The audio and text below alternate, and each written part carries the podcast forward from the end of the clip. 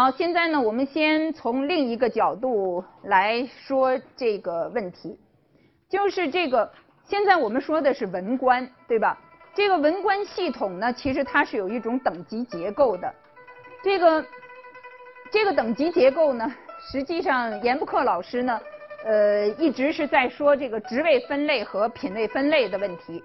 其实呢，我们就是可以看到每一个官员呢，这个文职的官员，实际上不光是古代，那不光是古代，现在也是一样，他是会有一个基本的身份，还会有一个职责。这个两个之间呢，可能是合一的，也可能是分开的。比方说，像这个职位分类，职位分类呢，它会非常强调这个 position，就是你的职位是什么，那你的职位是什么，你是干什么的，你的职责是什么。那你的这个职位高，你的待遇就高；你的职位低呢，你的待遇相应的也就低。所以呢，就说你的身份、你的待遇都是跟着你的职位走的。这是一种方式，这个中国古代呢，其实也一直都有。那么西方呢，比方说像美国，基本上呢是一种职位分类的这个文官方式。那么品位分类是什么呢？品位分类它是在 position 之外，它不是说没有职责，但是它在职责之外，他会注意这个人的身份，就是一种 rank，一种 rank。那么在这个这个也就是说。在你的职任之外，你还会有一种官阶，你还会有一种官阶。我们可以举一个例子来讲，比方说这个军队里边，我们知道是有军衔的，对不对？有的人他上尉，这是一种军衔，这并不是一个职任。那么这个上尉是什么呢？是他的 rank，是他的军衔，是他的级别。如果我们说到他的职任，我们可以说他可能是一个连长，对不对？连长这是他的职任。那么这个上尉或者中尉，这是他的衔，这是他的品级，这是他的品级。前些日子开那个两会，很多人在两会上提出来说是高校要去行政化，看见过吗？嗯，什么叫去行政化呢？比方说，我们北京大学副部级单位，对不对？我明明是一个大学，我们不是任何一个部，可是我们是副部级单位。我们这个校长呢，他就是副部级。那你说这副部级是什么？他就是 rank，他就是 rank。那个校长是什么？position，对吧？那是他的职位，这是他的官。所以呢，这样的一套制度，它是一个很复杂的一个复合性的体系，但是确实呢，它也有它灵活能够应用的那一面，对吧？那个好几个校长都说，这个当然是要去行政化呀。可是呢，我们到教育部办事儿就不好办了，那人家出来一个科员儿，我们也没办法呀。你现在我是副部级的，到那儿起码他要是副部长出来接待我呀。所以这个还是有它的意义的，对吧？那么。我们可以知道，原来我们就讲到，从这个唐玄宗的时候开始，使职差遣越来越多了，对不对？那个使职差遣多了以后呢，中央的原来的三省六部的执事官就受到了冲击。原来三省六部这个系统的执事官就受到了冲击。那这个贞元是唐德宗的年号，陆长元他就说了，尚书省本来有六司，是吧？吏户礼兵刑工。这是天下之理本，本来这是最重要的。现在呢，兵部无戎帐，戎帐是什么？就是军队的那个那个登记册，兵部都不知道了。户部无版图，户部本来就是管这个版籍、管这个地方的贡赋的，户部也管不了了。雨水这是工部的，也不管这个山川地理啊，包括这些什么水利工程了。金仓也管不了钱谷。光禄不供酒，卫尉不供木，秘书不教刊，著作不修传，就是原来该干的这些事儿都不干了。不是说他们不想干了，原来我们就曾经说过，在这个唐代的时候，特别是这个中唐时期，实际上那个时候，原来的三省六部里边是有户部的，对不对？一个户部呢，它又分四个司，这个其中它还有一个司，它叫户部司。那么户部司是什么呢？它本来应该管全国的财政来源，就所有的赋税都是他这儿管。可是到了这个这个唐唐玄宗那个时候，国家的这个财政一时调拨来不及，对不对？宰相都去兼转运使，像后来刘晏他们这样的人都去兼租庸使啊、青苗使啊。那难道说他们这些宰相当的使还要向你一个户部的小官来汇报？你就管不了他们了。他们那些宰相担当的那些使，他们向谁负责呢？直接向政事堂、向中书门下负责，向皇帝负责。所以这个户部就被架空了，就被架空了。重大的事务都不归他管，不是他不想管，是他管不了了，管不了了。他作为二十四司里边的一个司，他没有办法。在全国的范围里边实行调度，特别是紧急的调度、通济融通这些事情，他管不了。所以呢，这样一来就变成了这些机构还在，但是这个机构就像虚设的一样，就像虚设的一样，一于如是。一个司是这样，各个司都是这样，那都是这样。所以呢，这个张国刚老师就说，这个时期。原来三省六部的执事官就接官化了。什么叫接官化呢？这个职务还有没有呢？你比方说户部，它这个部里边有户部尚书，对不对？它这个一个司里边有户部的郎中，还有没有呢？还是有的。可是呢，他们的执事管不了了。那这户部郎中还能干什么用呢？是决定你的级别的。因为你出去做一个使，你那个使反而没级别，对不对？你说转运使是什么级别？官品令上没有你。你说你节度使，官品令上也没有你。所以呢，你的这个身份、你的待遇，你到朝中来排队的时候，根据你的什么来衡量你的身份呢？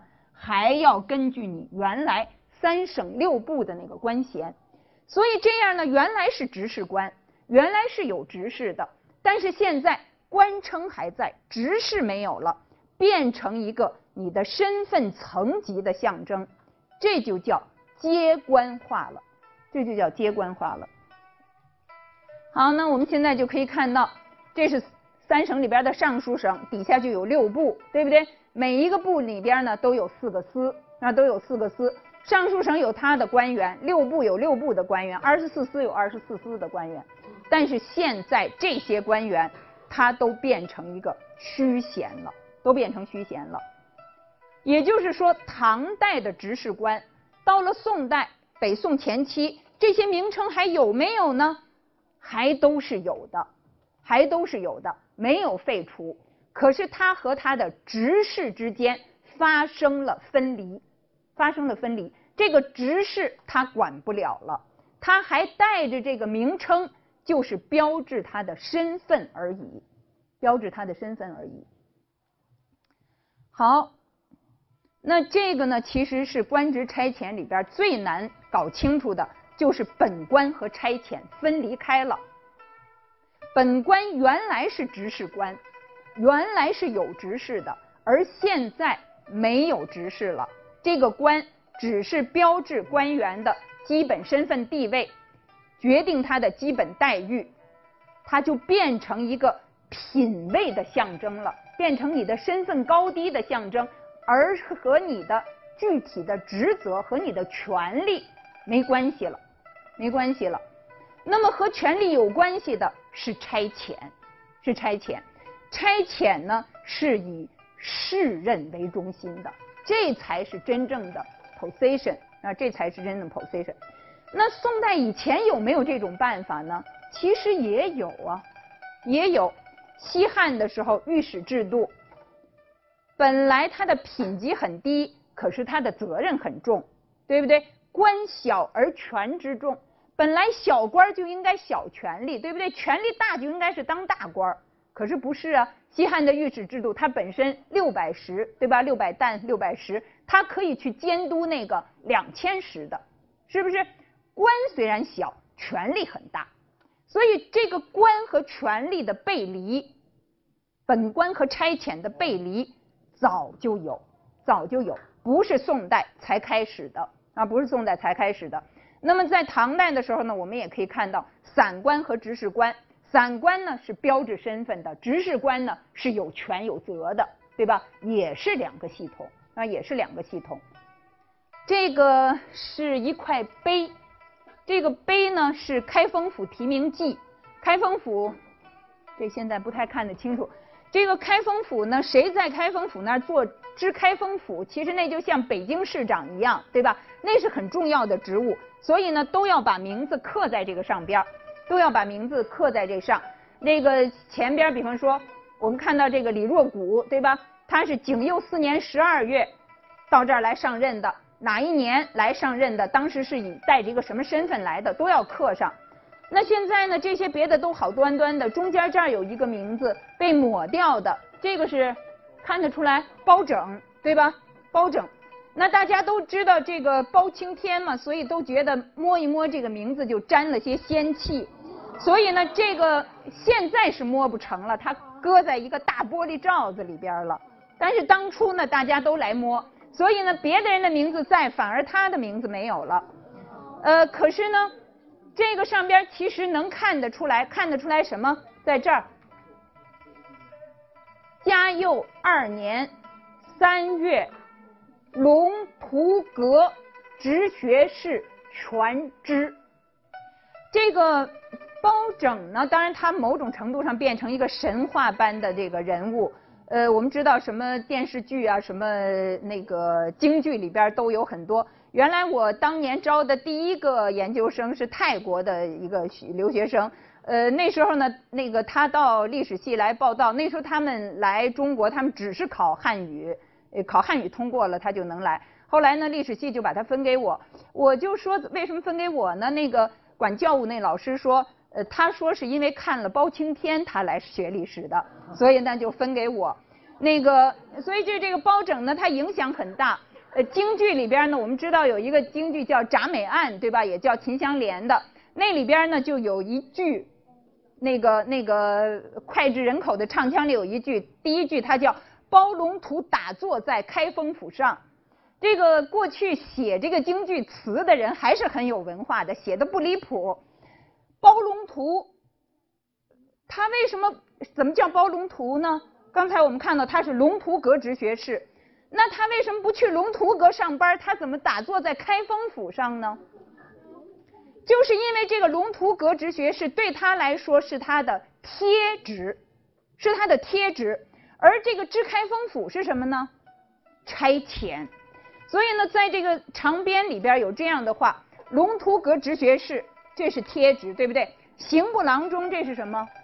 本官，这是原来的三省六部执事官，现在没有了，对不对？变成一个阶官，本官。他原来是知江宁府，江宁就是南京，他原来是南京的知江宁府，现在把他调来了，仍然是龙图阁直学士，这个贴职没变，但是这个刑部郎中这个本官呢，升到了右司郎中，升了一级。另外让他来做全职开封府，他来做全职开封府。所以呢，我们可以看到，在他这个名衔里，官职差遣就都全了，就都全了。那么官职差遣呢，它是一个标志官员身份和品级的一个复合的系统。呃，这个大家可以以后慢慢去看。熙宁三年的时候，欧阳修他有一个自己的系衔，这是一个他自己的系衔。前面是他的功臣号，官文殿学士，这些学士都是职啊，殿阁学士、馆阁学士，他是一个殿阁学士。那么这是他的职，就是我们刚才说的那个职名。特进，这是从唐代延续下来的散官系统。行兵部尚书，兵部尚书本来是唐代的执事官，但是现在这个欧阳修跟兵部毫无关系，这个兵部尚书是证明他的身份的。这是他的本官，那么什么是他的差遣呢？他带着兵部尚书的衔，他干的是什么呢？知青州军州事，他是青州的知州，青州是山东的一个地方，他在这儿做知州，这是他的差遣。他还兼着管内劝农使，因为这个青州是京东路的首州，所以呢，他还同时是京东路的安抚使，因为他是守州的知州，他做这一路的安抚使，这是他的差遣。另外，他还带着上柱国，这是他的勋；乐安郡开国公，这是他的爵；十亿四千三百户，这是他的十亿；十时封一千二百户，这是他的十时封。那么这里边有的是有实际意义的，有的没有实际意义。但是总的来说，我们可以看到它是一个复合性的结构。司马光的《资治通鉴》的细贤也是这样，啊，也是这样，也是一个复合的结构。在这里边，一个官员的这么长的细贤，这个唐呃宋代，你随便去看那些石刻的，那些石刻后面都会有署名，那个署名都会很长很长。对我们来说，最主要的是要找到什么差遣。你从里边找到他的差遣，就知道他是干什么的。这个是最重要的，这是最重要的。那么差遣是有一些特点的，不能说不能说是这个呃用用之四海而皆准吧，不是到处都灵。但是基本上有些差遣知什么。判什么充什么提点提举管沟管干使监权带这种字样的多半是差遣，多半是差遣。反过来呢，我们也可以看到，就是差遣呢多半也都跟这样的字样相关。那么有同学会说，这么麻烦，当时是干什么呀？没事儿，对吧？弄成这么麻烦的一个体制。实际上呢，我们可以看到。这个体制的一种多元化的结构，对当时来说是有一定的好处的。这个好处在哪儿？比方说，有一些人像王宇称，我们比较熟悉的那个《戴洛院记》，他呢因为批评皇帝太直接了，冒犯了皇帝，于是呢从他原来的那个差遣的位子上被撤下来了。撤下来了以后呢，他儿子不干了。他当然也不干了，叫他儿子去找那个有司那个管理的部门，说我这差遣虽然撤下来了，我那个本官应该给我提，应该给我提。后来呢，就这个呢被大家都接受，所以呢，我们可以看到那个时候虽然有一些人他从他那个差遣的位子上被撤下来了，但是呢会肯定他的呃多年的贡献吧，没有功劳也有苦劳吧，所以呢会给他那个本官的位子往上升。那么他等于是基本的工资就升了，他基本的待遇升了，但是呢，他的那个职责可能是降了，或者他从宰相的位子变成了一个外地的一个知州、一个知府。所以这样的一种这个处置的方式呢，使得人事制度更加灵活了，而且呢，这个人员呢，相对的来说也比较容易接受，也比较容易接受。整个的这样的一套体系呢，使当时的这个人事运转。呈现出一种比较丰富的这样的一个样态。元丰改制的时候，不仅是把二府改成了三省制，而且呢，在这个官职差遣的分离方面也做了他的工作。最主要的工作就是说，让这个台省四监之官，就是原来唐代就有的这样的一些官称，十点执事。原来是吏部尚书的，你还去吏部管事儿。原来是兵部郎中的，你还去兵部上班，领空名者一切罢去，把这些空名都改了。那么空名用什么改了呢？用阶官体系来改了。那么这个呢，我们可以看得出来，这就是元丰的时候改了的状况，改了的状况。我们可以看到，原来的旧官就是过去这些官。这都是唐代的执事官，对不对？在宋代的时候呢，这些官都变成没有执事了，都变成一种身份的象征了，都变成身份的象征了。到了元丰的时候，就把这些执事官的名称换成了什么什么大夫、什么什么郎，这样的一组名称呢，就隐去了执事的特点，对不对？执事的特点就淡化了，变成了什么大夫、什么郎。这个什么大夫什么郎呢？是跟汉代、唐代以来的那样的一些名称，包括这个唐代的时候的散官的名称，基本上都是什么大夫什么郎。那么用了这样的一套体系，用了这样的一套体系。现在呢，就是所有的这样的一些官，比方你原来是六曹侍郎的，你现在呢就变成叫正一大夫了。正一大夫决定了你的录制。决定了你的身份、你的基本地位。所以呢，这样的一套新的这个官就叫做记录官，或者叫记录阶。它是寄托了这个官员的俸禄的这样的一套品阶体系，然后它寄托了这个官员的俸禄。那么原来的本官呢，其实也可以叫做记录官啊，原来的本官也可以叫做记录官。现在呢，区别在什么地方？原来是郎中啊，什么少卿啊、秘书监啊、侍郎，跟这个执事呢连得过于紧，可是又没有执事。现在呢，就把这个名称换了，名称换了，这个新的名称呢，执事的内容就淡化了啊，执事内容淡化了。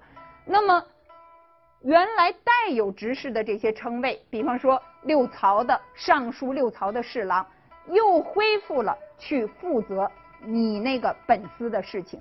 这个是和中书门下体制又改回到三省制是有关系的。刚才我们说改回到三省制了，对吧？那三省制呢，底下就有六部了，六部就又要有尚书，又要有侍郎了，所以你就不能让他是空名了，你就要让他管实际的事情了。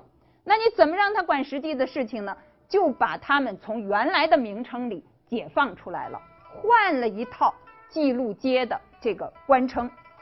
所以这样的一种办法就叫做以街易官，以街易官，用这种大夫郎的名称取代了原来那个执事官的名称。这个以街易官呢，就建立起来了一套记录街的体制。那么从这个以后呢，这个本官系统就发生了一个根本性的变化。元丰改制以后，就发生了一个根本性的变化，变成了一套新的这个人事体制。那么宋代的官制呢是很复杂的，大家呢其实可以去看这个龚延明老师编的这个《宋代官制词典》，里边呢其实有很多具体的解释。